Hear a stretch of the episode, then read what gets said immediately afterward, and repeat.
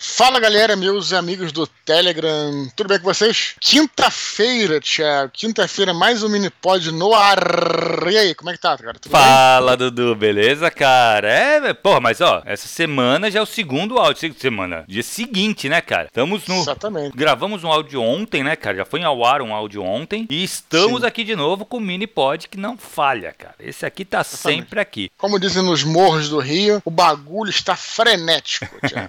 não, cara, assim, ontem a gente gravou o áudio, né, Dudu? Pra quem não escutou lá, quiser escutar, ou foi a gente falando do resultado que foi do, do concurso de sinopse. Isso, quem não quiser escutar, inclusive, pode estar tá clicar no link, né, que tá aqui em cima, uhum. né, às vezes não tem paciência para escutar, e confira a sinopse aí, né, cara? Só lembrar que, então, os vencedores aí, terceiro lugar, Felipe do Vale, segundo lugar, Pablo Amaral, primeiro uhum. lugar, Andréia Almeida de Oliveira. A gente falou longamente, meia hora quase, falando lá sobre essa sinopse, falando sobre os prêmios, então nem vale assim se estender aqui. Exato. Só quero re registrar, parabenizar, cara, não só os vencedores, Thiago, mas todos que participaram desse concurso. Só quero registrar isso, né, cara? Cara, o concurso foi um sucesso, né, Dudu? A gente falou lá tal. Mas Porra, assim. 80 foi um sinopses. É, foi um sucesso, cara. Foi muito legal, assim. As pessoas que realmente, os vencedores aí, podem se orgulhar, porque realmente foi um caminho longo, cara. De 80 foram os três primeiros, sabe? E, cara, Sim. e assim, eu acho que é uma coisa que tá virando tradicional mesmo, já é tradicional. E eu espero que ano que vem a gente tenha mais de 100 sinopses inscritas, né, Dudu? É isso aí, vamos contar com isso, não desanimem, né? Continue escrevendo. O que mais, Thiago? Recado da paróquia aí, cara? Cara, a gente conversou isso no. Na verdade, a gente vem é, flertando com essa ideia já faz um tempo, né, Dudu? E agora. Sim semana passada, no mini pod passado, a gente chegou a comentar e levantou essa, essa bola e realmente tu colocou, né, cara, os, os mini pods passados, tudo nos, nos agregadores de podcast. Isso aí, senhoras e senhores. Vamos, o negócio é o seguinte: a gente tinha aqui a grande questão que era querer colocar, porque assim, a gente colocando nos agregadores, a gente vai divulgar também o trabalho aqui do Telegram. Exato. Mas, mas a, o balanço é o seguinte: por outro lado, a gente não pode é, desmerecer a galera que tá aqui com a gente, né, cara? Esse que era o, uhum. Essa que era a grande questão, né, cara? Então, o que, que a gente fez? Como a gente já tinha colocado todos os minipods de 2020, 2021 na internet, estavam soltos na internet lá no meu site, eu primeiro achei que não tinha problema nenhum colocar é, também esses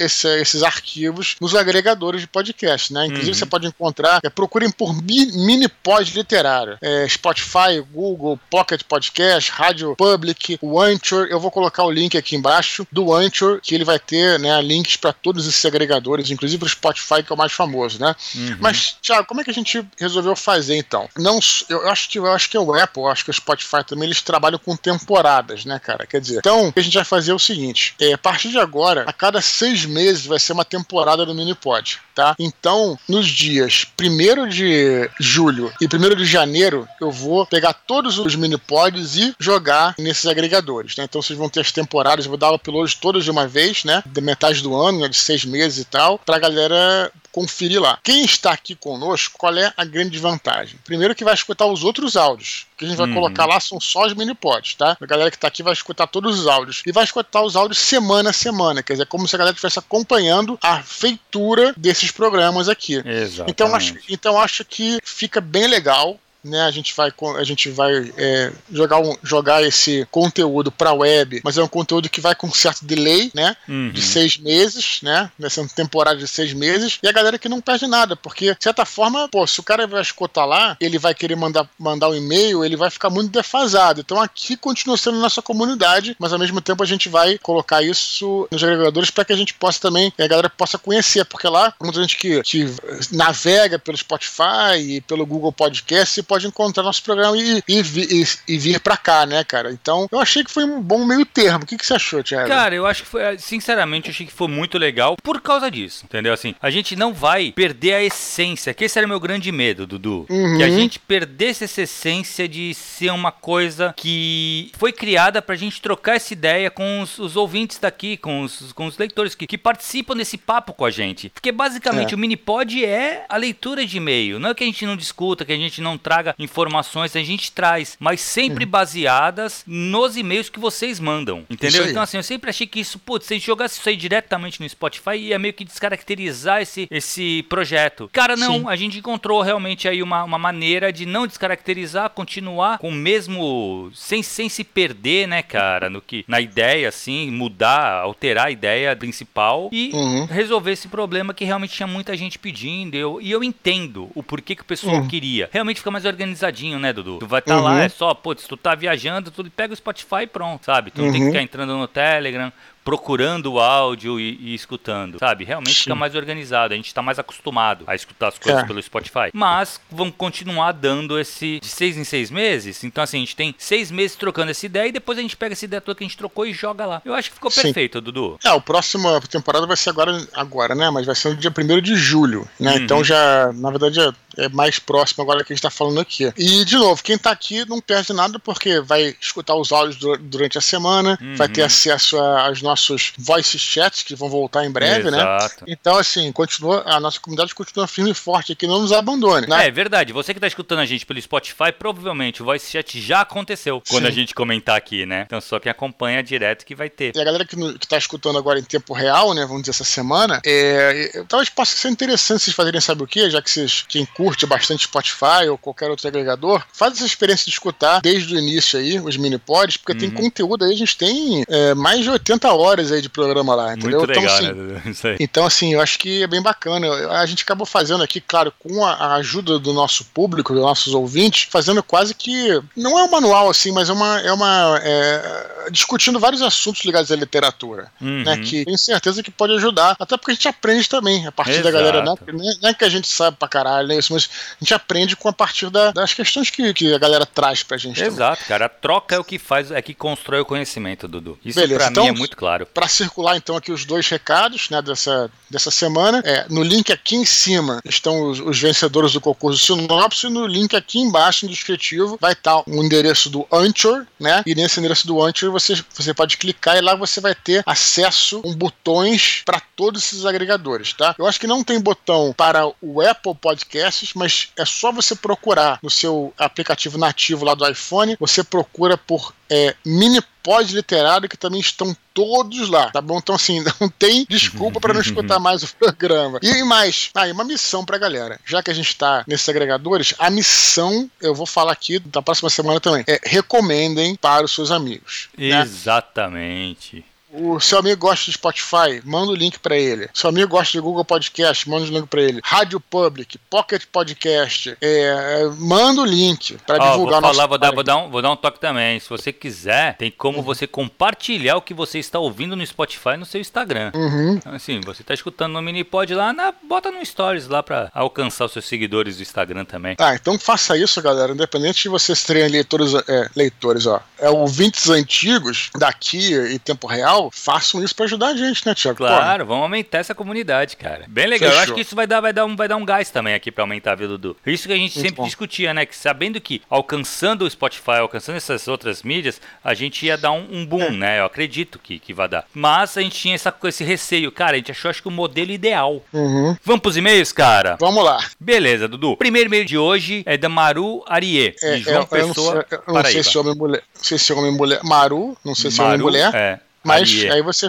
Aí fica a teu critério aí. Vamos lá, Thiago. Fala assim: Olá, Eduardo e Thiago. Espero que estejam bem. Tenho três pontos para colocar em discussão. Eu vou numerar, Dudu. A gente comenta um por vez, beleza? Excelente, vamos lá. 1. Um, ferramentas para escrever. Vocês conhecem o editor de texto Scrivener? Eu não sei se é Scrivener ou se é Scrivener. Eu acho que é Scrivener. Uhum. É, usam algo parecido para organizar o texto? Dividindo um bloco para cenas, capítulos, personagens, quais programas vocês usam para organizar suas histórias? Recomendam algum? Muito bom. É, não raro essa pergunta essa é aparece. É, volte e meia aparece. Aparece aqui, aparece no, já falamos sobre ela no Desconstruindo, né? uhum. né? E a gente agradece a Maru ou o Maru, não sei, que nos trouxe essa questão de volta aí, né, cara? Porque é sempre bom falar aqui, né? Bom, é aquela coisa, é, é a preferência de cada um. Eu acho que é, eu, eu uso é, o, o que seria o equivalente ao Word, né, que é o LibreOffice, que é o equivalente uhum. ao Word no, no, e com ferramentas, com poucas ferramentas, né? É, é, no passado as pessoas não tinham nem computador, nem às vezes nem é, máquina de escrever, né? Uhum. Agora, eu também não vejo um problema de você usar, se você se adaptar, se você achar que é interessante. Eu cheguei a tentar usar o Scrivener, mas eu não sou o tipo do perfil do escritor que gosta muito do Scrivener, porque preciso, eu gastava mais tempo organizando lá os uhum. post-its, organizando as coisas do que escrevendo em si. É, isso pode talvez é, até te tirar um pouco o foco e tal. Tem gente que trabalha muito bem com esse tipo de, de ferramenta. É, dois, duas pessoas próximas são o Fábio Abu e o André Godirro. Eles não, é, não largam o Scrivener por nada, né? Eu acho que é o seguinte, é da preferência de cada um. É, você pode fazer o teste, inclusive acho que o Scrivener tem um período de um mês de teste. Poxa, qualquer um pode baixar e ver se, é ver se se adapta a coisa. Eu não me adaptei, mas é, eu só quero deixar uma coisa bem clara. Isso é uma coisa que tem que ser deixada bem clara. O programa, né, ele não vai escrever por você. Então acho que existe uma ilusão, né? É uma, é uma uhum. ferramenta. A ferramenta não trabalha sozinha, tá? Deixar isso bem claro. Então existe talvez uma ilusão para algumas pessoas de que um programa, né, de, é, de texto ou até um programa, sei lá, de é, quando você está fazendo um podcast tem que ser o melhor programa, tal. Não, cara. O que vai fazer diferença diferença é você, uhum. o seu trabalho, a sua imaginação, o seu é, suar de camisa, isso que vai fazer diferença, né? É, esses programas podem ajudar se você se adaptar, mas ele não vai escrever por você, que fique bem claro. Então eu só quero registrar isso. Cada vai dar preferência a cada um. Eu recomendaria quem está começando, começando mesmo, a não usar esses programas ainda, né? Uhum. É, para você trabalhar o, o, principal do seu texto. Você está seguro com aquilo, aí você procura um programa mais especializado naquilo. Pelo menos essa aí é a minha, talvez a minha dica. E eu, só para responder de novo, objetivamente, eu, eu não uso, é, eu uso só o que seria o equivalente ao Word, né? Que são e poucas ferramentas de, de programas de editor, editor de texto tradicional. Uhum. É, Dudu, então, o que eu acho, cara, é exatamente isso. O meu medo quando a gente fala de ferramentas para escrita é que a coisa se torne uma muleta, sabe? A pessoa uhum. coloca toda a confiança dela na escrita num programa, como se o programa uhum. fosse fazer mágica e fosse escrever por ela. Não, Sim. cara, o programa pode te ajudar a organizar alguma coisa que você tem mais dificuldade de organizar organizar num, num texto corrido e tal. Mas realmente eu acho que você tem que focar no teu texto. Tem alguns programas uhum. também que de editor de texto que ele elimina todas as distrações. Então ele deixa a tela toda em branco, você escreve só numa tela em branco, sabe? Cara, Sim. pode ser, pode ser que isso funcione para você. O mais importante é, indiferente a ferramenta, o teu texto uhum. vai ser construído de você para tela, de você para papel. Então é isso uhum. que é o mais importante, é você escrever. Então assim, se você isso. se aconteceu o que o Eduardo falou, para de usar o Scrivener. Se você está perdendo mais tempo organizando o teu livro uhum. do que de fato escrevendo o seu livro, uhum. deixa o Scrivener para depois. Escreve o teu livro e depois se você quiser jogar no Scrivener, é, separar os capítulos e jogar lá, beleza.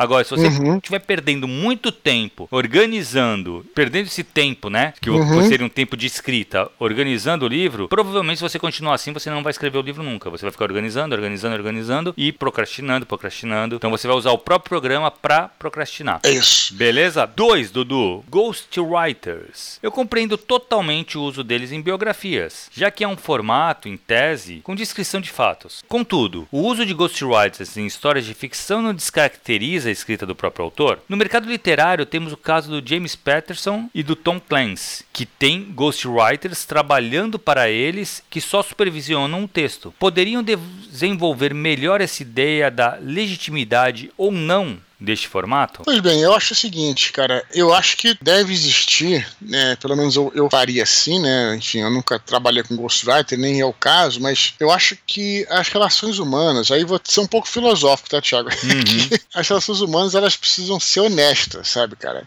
Uhum. Então, assim, eu não vejo problema nenhum no sujeito usar o Ghostwriter, é, contanto que isso fique claro. Por exemplo, no caso do Tom Clancy e do James Patterson, acho que não, o James Patterson acho que é um cara que faz é, coisa de culinária, acho que não é bem bem o caso. Não, não, ele faz, não, ele faz, ele escreve policial também. Ah, policial? Bom, é. então o Tom Clancy é thriller, né, cara? Uhum. Todo mundo sabia que ele tinha essa empresa que escrevia para ele. Então, assim, sendo honesto, qual é o problema, né, cara? Uhum. Isso eu não vejo problema em si. É, existe também é, muitos profissionais, como é, médicos, por exemplo, como políticos, né, que eles contratam ghostwriter e, e muitas vezes o próprio ghostwriter ele, ele não, não coloca o nome dele lá, mas todo mundo sabe que é um ghostwriter e o cara agradece. Eu não sei onde é que foi que eu ouvi isso, né? É, num caso desse de um político que, ou de um jurista, coisa assim, né? Então, sendo honesto, eu acho que não tem problema. É, não sei, cara, eu, eu vejo dessa forma, né? Eu acho que tem que ter um mínimo de honestidade ali, né? É, eu recomendaria, né? É, como a gente já colocou um link aqui embaixo, não dá para colocar, mas procurem, de novo, podcast Ghostwriter, que não tem nada a ver com Ghostwriter, procurem a entrevista com Ryoki Inoue, né? Que é, a gente já falou aqui sobre ele. Uhum. O Ryoki, o Ryoki Inoue, ele foi um, um escritor de livros de banca dos anos 80, né? Ele escreveu mais de mil e poucos livros,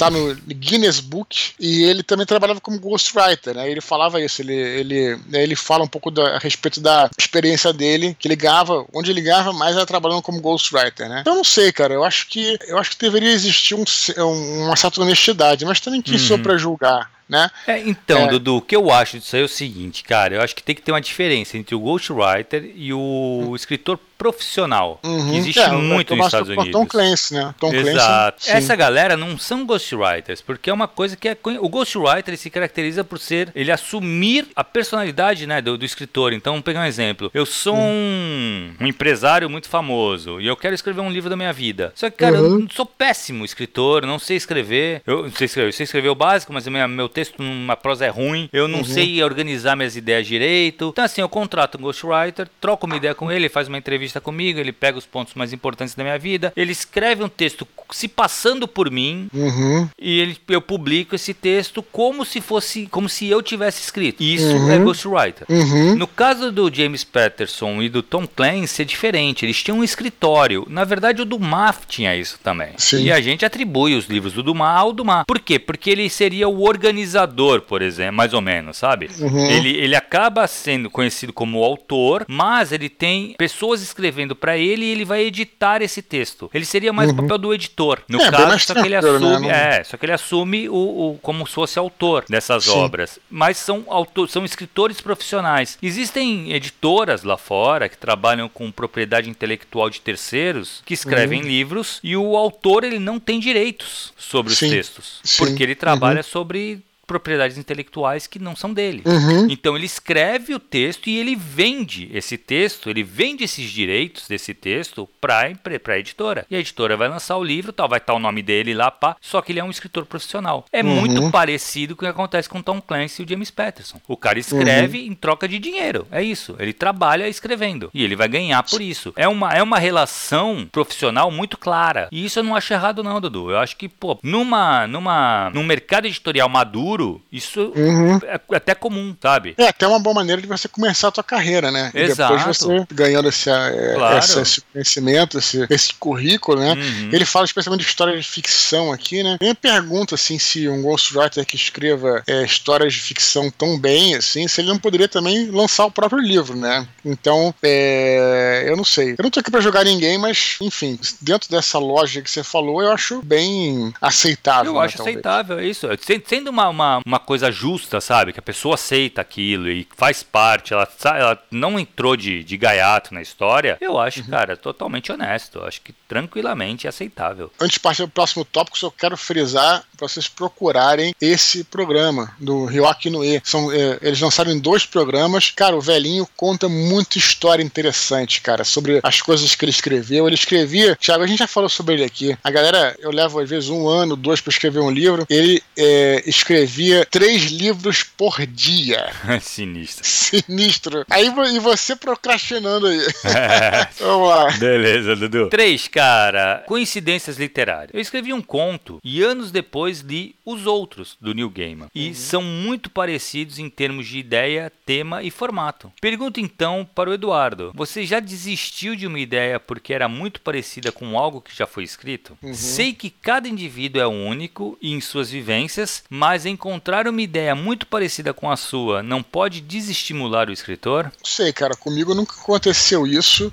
Eu acho que talvez você. É aquela coisa, é interessante que ele ou ela, né, o Maru, ele acho que ele deve escutar bastante o nosso trabalho aqui, porque a gente já falou sobre isso algumas vezes, né? Sobre essa coisa de uhum. que cada, cada texto vai ter uma pegada diferente, né? É, bom, isso não aconteceu comigo, mas, é, cara, tem que pensar o que que essa história tem de diferente com é, em relação às outras, né, cara? Uhum. Isso que eu acho que é importante trazer, né, cara? Às vezes você tem é, 99% aí de, de coisas que já existem, mas esse 1% de que vai ser o seu toque, vai ser o seu diferencial, uhum. né? O Stephen King no livro sobre a escrita falava muito sobre isso. Ele falava sobre citava um ou outro autor que é, o cara é, ele conhecia profundamente sobre, vamos dizer assim, mecânica de carros. Então, o livro que ele escrevia sobre mecânica de carros tinha algo uhum. diferente ali, né? Uma ficção, mas que ele colocava isso ali, né? O Leonel é, Caldela, há, há, algum tempo, me falou muito bem de um livro de fantasia, vou tentar lembrar aqui, que era diferente porque ele é, focava na parte econômica do mundo, entendeu? Porque o cara que escreveu era um economista tal. Então, acho que tem que pensar nisso, né? O uhum. que, você tem de diferente em relação aos outros. Agora, é claro que um tema amplo, né? Como a galera até já aconteceu comigo, do cara falar, ah, pô, eu tava escrevendo sobre anjos, demônios, apocalipse, você vê, escreveu tal. Isso é um tema tão amplo, cara. Que pode fazer ter tantas... milhões de coisas, exato. E não tem como você se estimular. O que, uhum. o que é diferente da sua história? Então, acho que isso vale até para a pessoa começar a escrever. O que, uhum. que você vai colocar de diferente, né? Quais são os questionamentos? Qual é a abordagem que você vai ter sobre aquele tema? Tem o tema, tem a abordagem sobre o tema, né, cara? Uhum. Então, sobre o que, que é a tua história? Eu acho que isso aí, é, algumas pessoas falam, né, que existem tantos tipos finitos de história, mas a, a, as combinações que você é, pode colocar são infinitas, sem sombra de dúvida. Então, acho que isso tem que ser observado. É, Dudu, é, eu lembro, cara, eu fiz um, um, curso também com o Toreiro aqui em Santos, e uhum. ele comentou sobre isso, né, que ele chamou de plágio por antecipação. ele tá, ele tá me escrevendo um livro, aí depois ele viu que, putz, é um autor super conhecido, lançou um livro que era exatamente o que ele tinha pensado, era a mesma ideia, tal, tal, tal. Cara, uhum. eu acho que isso é muito, realmente deve ser bem comum. Por quê? Porque, cara, é, não sei se é inconsciente coletivo do Jung, mas às vezes alguns temas, eles permeiam a sociedade e várias pessoas têm as mesmas ideias sobre caminha para a mesma coisa na mesma época. Só que, cara, cada texto é um texto. Então, assim, o Dudu falou uma coisa que é perfeito. Se prende nos teus diferenciais. Você pode falar do mesmo tema do conto do Neil Gaiman. Só que qual que, que tu tem de diferente? E aí que você tem que aparecer mais. Entendeu? Que quem lê vai sacar essas diferenças. Ele vai falar, pô, lembra bastante. O próprio New Gamer pode ser usado aqui. Muita gente coloca o Harry Potter como plágio do, do, do Livros da Magia. Timothy, Timothy Hunter. É, né? do Timothy Hunter. Tem muitas coisas parecidas, cara. Mas se você for pegar a essência do personagem, cara, são dois Sim. personagens completamente diferentes. É, o concurso de sinopse que a gente anunciou ontem aqui tinha um que era bem parecido com o Taylor from the Loop, né, cara? Uhum, e exato. isso não fez. E, e, foi um dos ganhadores, dos três é, ganhadores. É, quer dizer, é, isso exatamente. aí não quer dizer, às vezes, às vezes assim, é, o teu texto é, ele é diferente, né, cara? A abordagem é diferente. Então, enfim, não sei se. É. Talvez o que vale é você tentar encontrar ali. Talvez você estava escrevendo uma história e você tinha uma. iria, iria falar sobre ela colocando o assunto, colocar uma abordagem diferente nela. Quer uhum. dizer, descobre o que tem de, tem de especial e eleva isso. Né? Exatamente. Boa. Acaba assim. Obrigado por todas as dicas dadas até hoje. Muito sucesso e que venham muito mais mini pods. Maru. Excelente. Legal, Dudu. Próximo e-mail. Anderson Mioto. Ele fala assim: Fala Dudu e Thiago. Referente ao Minipod 91, em que vocês comentam sobre o universo de Harry Potter na literatura e no cinema, digo com maior orgulho que os livros do Menino Bruxo, junto ao Hobbit e o Senhor dos Anéis e Sherlock Holmes,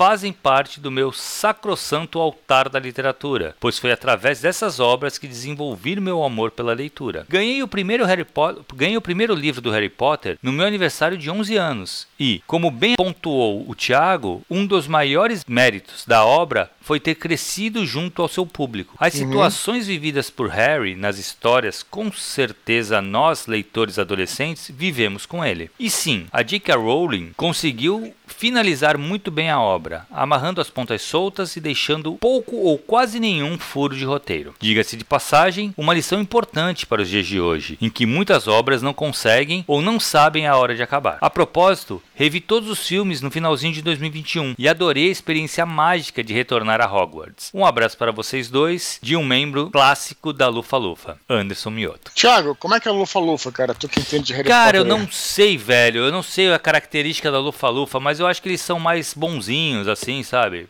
Pelo menos é o que eu, que eu lembro, assim, direito. Faz bastante Uhum. tempo que eu li os livros. Pois é. Uma parada que. Bom, Harry Potter sempre voltando aí com maior orgulho, né, cara? Que bacana. Eu, bom, a gente já falou bastante sobre Harry Potter aqui. Ele cita o Hobbit, cita o Senhor dos Anéis, Sherlock Holmes, que também pra mim foi muito importante.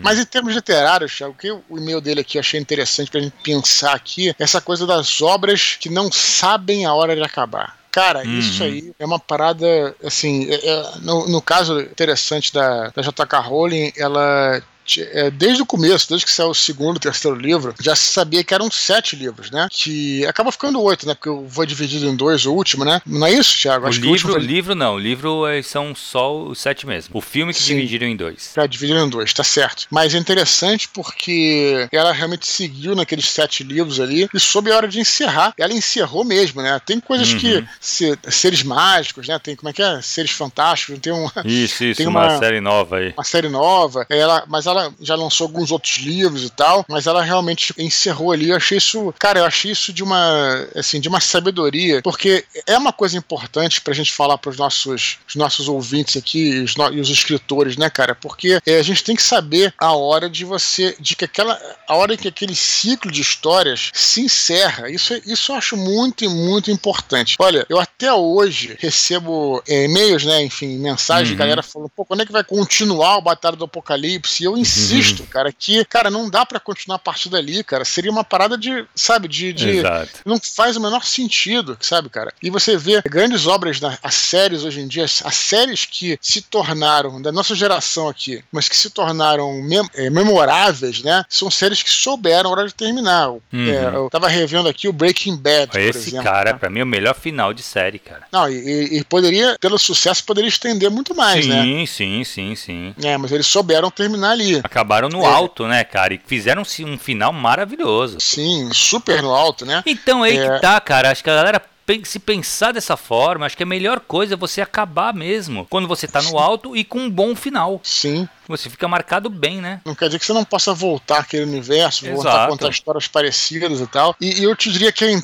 antítese disso, eu sempre falo, é o, o Matrix, cara. A gente já falou várias, Exato. várias vezes aqui. O Matrix, ele tinha que terminar, no, tinha que ser só um, cara? Exato, não tinha que nem que terminar, no- no- não, tinha que ter sequência, né, cara? Na verdade, o Matrix, eu não acho que não é, não é que não tinha que ter sequência, Dudu. O Uhum. que eu acho do Matrix é o seguinte: ele tinha que ter o primeiro filme que encerrava a história do Neo. O universo é Uhum. muito rico. Ele poderia contar outras histórias dentro do universo. Sim. Entendeu? Porque o É. universo ele é Sim, rico. é. Só que acaba com aquele personagem. Teve- Aquela história acabou. Teve a Animatrix, né? Que foi animal. Olha, tinha outra, outra, já que a gente tá falando de série, é, um, outro, um outro exemplo, não sei se você viu, tinha uma série que eu gostava muito no começo, que era Prison Break. Não sei se Sim. você ouviu falar dessa série. Sim, mas a primeira A temporada só, cara, que eu gostei depois. Nossa. Pois é, então, Prison Break, eu cheguei a gostar da segunda, Thiago, porque foi o seguinte: Prison Break, Prison Break foi uma série que a primeira temporada, eu me lembro que na época, mas também é, tinha menos séries na época, né, Sim, pra gente sim, também. sim. Mas eu me lembro que eu assisti em DVD e tal na época, e o Prison Break eu me lembro que foi uma série que eu não conseguia parar de ver. Uhum. É, é, ele sempre terminava assim, os, os episódios com um gancho assim de, sabe, de explodir a cabeça. É um troço muito bem feito.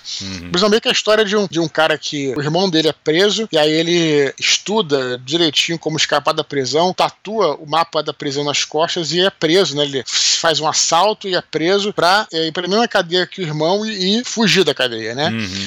Então, assim, tem a primeira temporada, que ela é perfeita. A segunda temporada eu também gostei, porque. Mas é, já é durante- fora da cadeia, não é? A segunda temporada. Sim, é fora da cadeia, mas é interessante a segunda temporada. Mas já porque... era mais Prison Break, né? Tem que mudar o Sim, nome. é, mas a história. mas- Tô sim, é- não, é verdade, mas a história ainda, ainda, ainda valia, você tá entendendo? Ainda era bacana acompanhar, porque foi uma história deles Sim, é, enfrentando ali. uma, tá na- tava uma, na fuga, né, ainda. uma organização e tal, beleza. Uhum. Cara, e aí, o problema é que fez sucesso, cara. E aí, os caras quiseram fazer a terceira temporada, que já foi ruim. Cara, depois teve quarta, acho que teve até quinta, cara. É, cara, eu lembro É. que o Tibone era do, foi pra CIA, cara. Sim, cara, Nada sim. a ver, velho. É, cara, então assim, realmente é uma decepção, cara, realmente, sabe? Tipo, é melhor você fazer uma coisa bem feita do que fazer uma parada se estender e ficar É e terminar isso, de, é isso, de maneira é isso. de maneira que a impressão final que a gente tem de Prison Break é aquela aquele gosto amargo. É, Apesar de ter exato. sido tão bom no início, né? Uhum, exato. Enquanto o Breaking Bad, né, você vê e, puta, caramba, né? Cara, a gente vai sempre lembrar, porra, com muito carinho do Breaking Bad. Exato, exato. E Pô, vou te dizer mais, volta e meia eu assisto de novo os Uhum. episódios do Breaking Bad, entendeu? Sim, porque é muito bem feito, cara. É, então não precisa. Então essa coisa de você realmente saber a hora de parar, eu acho muitíssimo importante, sabe, Thiago? Não, eu acho assim essencial e, e realmente ela soube parar. Ela fez, na verdade, teve uma sequência, né, do Harry Potter depois, que saiu alguns anos atrás, que foi em teatro, em peça. Mas é que tá, Uhum. ela muda completamente a linguagem, ela dá uma outra, sabe? É, é outra coisa. Aí é uma peça, né? E ficou É. muito bom também, bem legal. Só que ele, assim, ela soube trabalhar direitinho, cara, isso aí. Ela soube Sim. encerrar. E eu acho que realmente, cara, do- eu, eu entendo isso, mas é uma coisa que é, um- é uma decisão difícil mesmo, né? Tu tem que entender que é melhor você acabar no, no auge, cara. E Isso bola aí. pra frente, tem tanta coisa pra se escrever, tanta coisa pra se trabalhar, outros universos pra se explorar. Beleza, Dudu? Beleza, Vamos beleza. pro último e-mail de hoje, cara, antes das curtinhas. Vamos lá. O nosso amigo Thiago Schelles. Isso aí, Ele tá? fala assim- Plataforma de petróleo, vamos lá.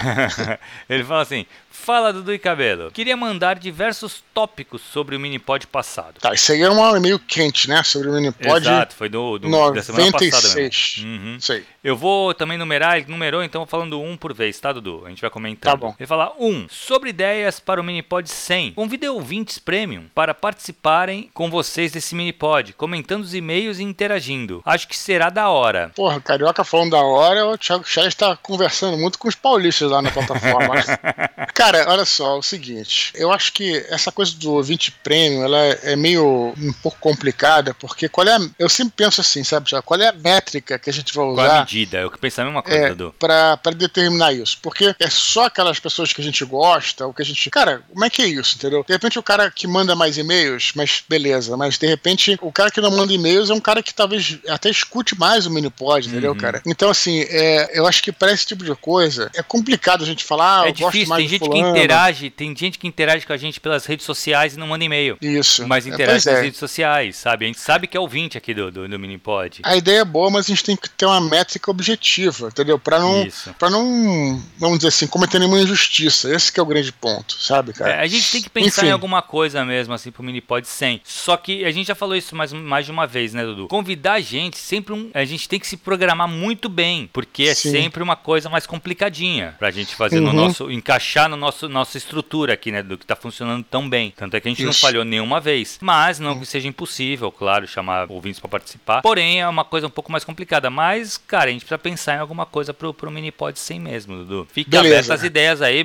mandem mais coisa. Pode mandar pelos, pelas redes sociais também essas ideias, que a gente vai pensando em, em alguma coisa aqui. É, dois, Dudu. A respeito do e-mail sobre sonhos lúcidos e viagem para outras realidades, lido no Minipod 95. Aproveito para fazer um jabá. O meu livro, O Mestre do Destino, trata absolutamente disso. Está disponível na Amazon. Muito bom. Cara, se eu não me engano, esse aí foi o que eu fiz a leitura crítica, cara. Se for, é muito legal. Muito legal Fala mais mesmo. aí, Thiago. Eu realmente não conheço. É, é que agora ele, ele fala de sonhos, mas ele fala de, de, de eu- não só de sonhos. Então não sei se eu tô confundindo a obra. Mas assim, eu recomendo bastante aquele livro que eu fiz a leitura crítica, que eu acho que é isso, Mestre do Destino. Pode ir na, na segurança, que é bem legal. E três, ele fala assim: Eu tinha imenso preconceito com TikTok, mas hoje uso bastante. Lá Faço sinopses de filmes, séries e livros em tom debochado e zoeiro. Já fiz essas sinopses zoeiras com o livro do Dudu e do Solano. Eu, que estou tentando alavancar uma carreira digital. Mas para divulgar meus livros, gostei bastante. O engajamento é muito melhor que o Instagram. É mesmo, não sabia que tinha mais engajamento que o Instagram. Não, Um pra mim, abraço. aliás, eu só, só queria, bom, só queria registrar aqui que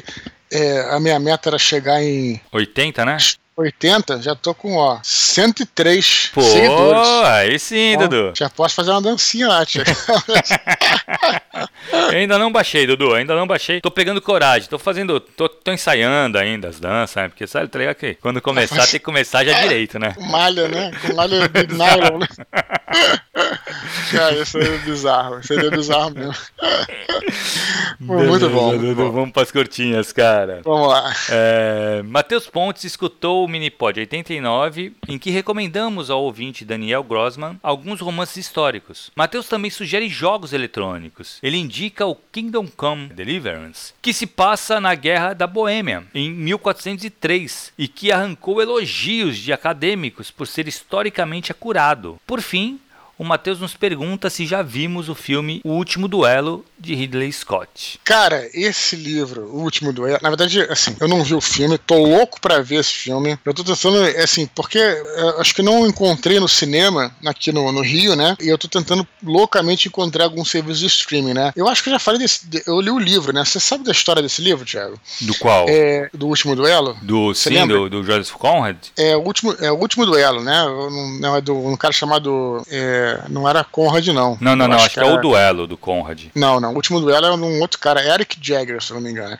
Hum. E, e essa história é o seguinte, cara. Olha, eu tenho um, uma ligação muito especial com esse livro, porque eu tava em Frankfurt, não sei se já contei essa história aqui. E aí, na época, o Sérgio Machado, o Sérgio Machado era o presidente da Record, já falecido, né? E ele adorava ir pra, pra feira de Frankfurt e ele, para escolher os livros, né? Ajudava a galera uhum. dos editores escolhendo os livros. Ele, e ele adorava é, livros históricos. Não eram romances necessariamente históricos, eram livros históricos, mas que, esses livros históricos palatáveis para livraria, né? Que não são livros acadêmicos, né? Ele já me, já me presenteou com vários, né? E aí eu tava na feira de Frankfurt e ele veio falar comigo, falou, olha, comprei esse livro e contou a história do livro na época lá. E aí falou, quando esse livro for traduzido, eu vou te mandar de presente. Mandou o livro autografado, sempre ah, lembro com um carinho dessa história do Sérgio Machado, né? A história do último dela é o seguinte, cara, é até engraçado porque esse livro agora não tá mais na Record. Quando eu soube que ia ter o filme, eu mandei um e-mail pra galera, falou, galera, vocês têm que reeditar esse livro, que é excelente. Aí o pessoal da Record falou, pô, mas não, o título título não tá mais com a gente, já passou para outra editora, etc. Aliás, eu, e, e eu falei, é uma pena, né? Porque é um, cara, um livro muito bom. É, não é um romance histórico, é um livro documental, mas extremamente bem escrito. Né? Às vezes tem, um, tem uma, um travessão ou outro, né? mas que às vezes se faz hoje em dia, né? Uhum. É, às vezes até em biografias e tudo. É a história do último, o último trial by combat da Europa, né? Porque Ai, que foda. É, é foda pra caramba. Tem uma história é, de um de dois nobres, né, que estavam disputando um cargo junto ao rei da França. Era um cargo de escudeiro, Thiago. A gente pensa em escudeiro é. como, uma, como uma parada de terceira, né? Uma coisa é que o escudeiro, escudeiro, do rei é um cara importante, né, velho? É, nessa época, era já em 1400 e pouco, tá? Nessa época, o escudeiro já era um cargo administrativo, exato, tá entendendo? Exato. Né? Uhum. Não era como se fosse na Alta Idade Média, o escudeiro uhum. era o porradeiro, né? era um cargo administrativo. Então, estavam disputando tal e um desses sujeitos é, violenta a esposa do outro, né? Então aí tem todo um processo. E é interessante porque o autor do livro ele pesquisa, Thiago, nos, nos autos mesmo da época. Tá tudo documentado. Por ter sido o último trial by combat, o último julgamento por combate da Europa, uhum. tá tudo documentado em detalhes, Thiago. Detalhes.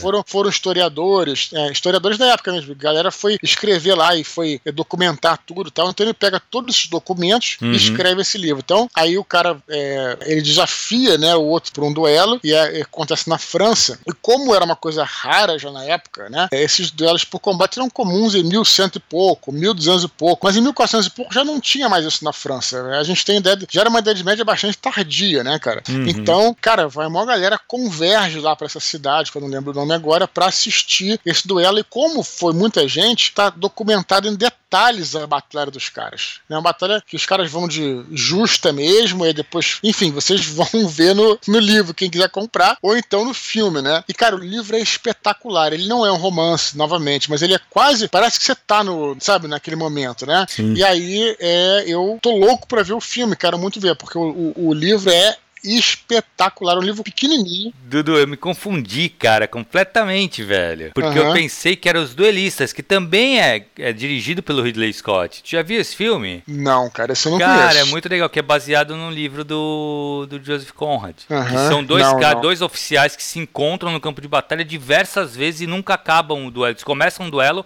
e nunca acabam. Uhum. Sempre, então, várias vezes se encontram e se odeiam, e eles se encontram e eles duelam. E sempre que acontece alguma coisa que não acaba esse duelo. Cara, é muito, Sim. muito, muito legal, cara. Muito legal mesmo. Mas, pois pô, é. que, que legal. Eu viajei quando eu, quando eu li, eu falei, pô, Ridley Scott, último duelo. Pô, não, e legal o Ridley Scott não. dirigir esses dois filmes, né? É, não, então esse filme é novo, né? Ele é relativamente novo, acho que é desse ano. E é com até aquele garoto que fez o, o Kylo Ren, se eu não me engano. Hum. Não esqueci o nome dele agora, tá me fugindo. Então tô louco pra ver esse filme. Ah, tô esperando sair, algum, esperando sair algum serviço de streaming aí pra gente poder assistir. E o livro, além dele ser excelente, tem uma ligação emocional, porque porque foi o Sérgio Machado que conversou comigo logo depois de que ele comprou Ah, o livro lá, lá na feira. Depois ele me enviou o livro de presente. Então é bem bacana. Hoje em dia eu não sei em que editora tá. Dá pra encontrar aí fácil. O último duelo vale a pena pra caramba é, o livro. Que legal, que legal. Beleza? E eu fiquei empolgado também com o jogo, cara, da Sim. Guerra da Boêmia 1403. Porra, interessante. E ser, e ser capurado historicamente eu sempre acho muito legal. É, o- esses jogos são, puta,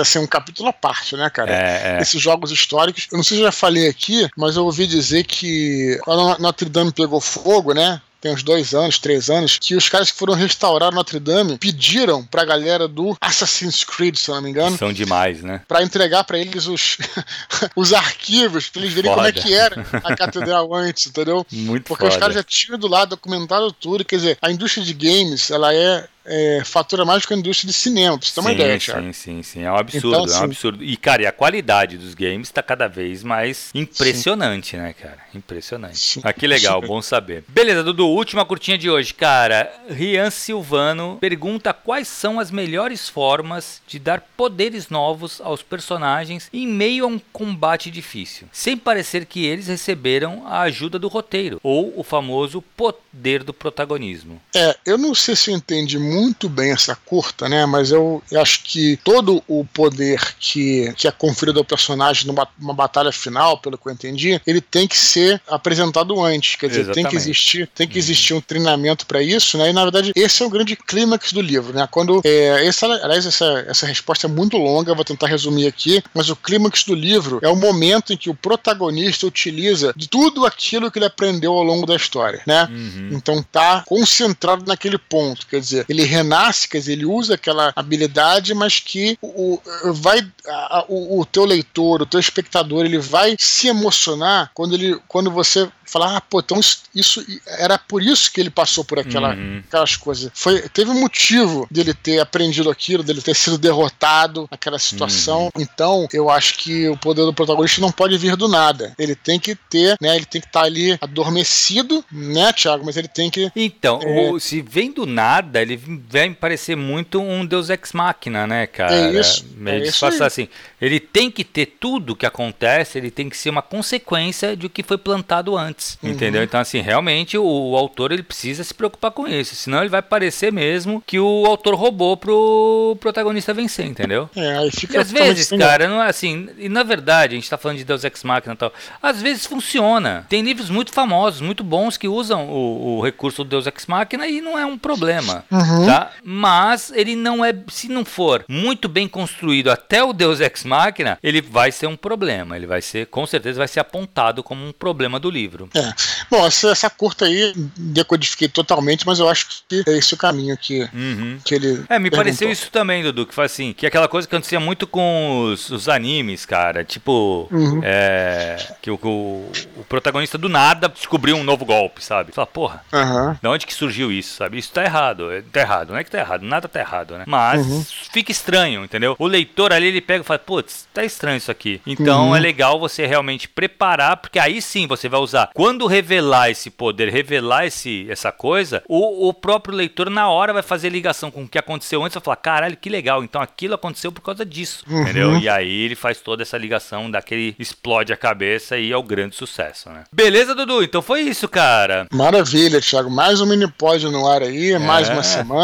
Cara, eu queria só lembrar a galera, Dudu, pra continuar escrevendo para eduardodispor.gmail.com. Lembrando que todos os e-mails são lidos, alguns vão pra curtinha, outros são. é, a gente edita, né, pra ficar caber aqui, fica legal, mas todos os e-mails são lidos. Pode demorar um pouquinho por causa da fila, mas todos são lidos. Fiquem tranquilos, não é sorteio, não é nada, é questão de tempo mesmo, a gente vai encaixando aqui pra, pra ler. Beleza, Dudu? Beleza? Se você estiver escutando esse áudio por outras mídias, agora até pelo Spotify, É verdade. acesse e confira nosso canal no Telegram, t.me barra.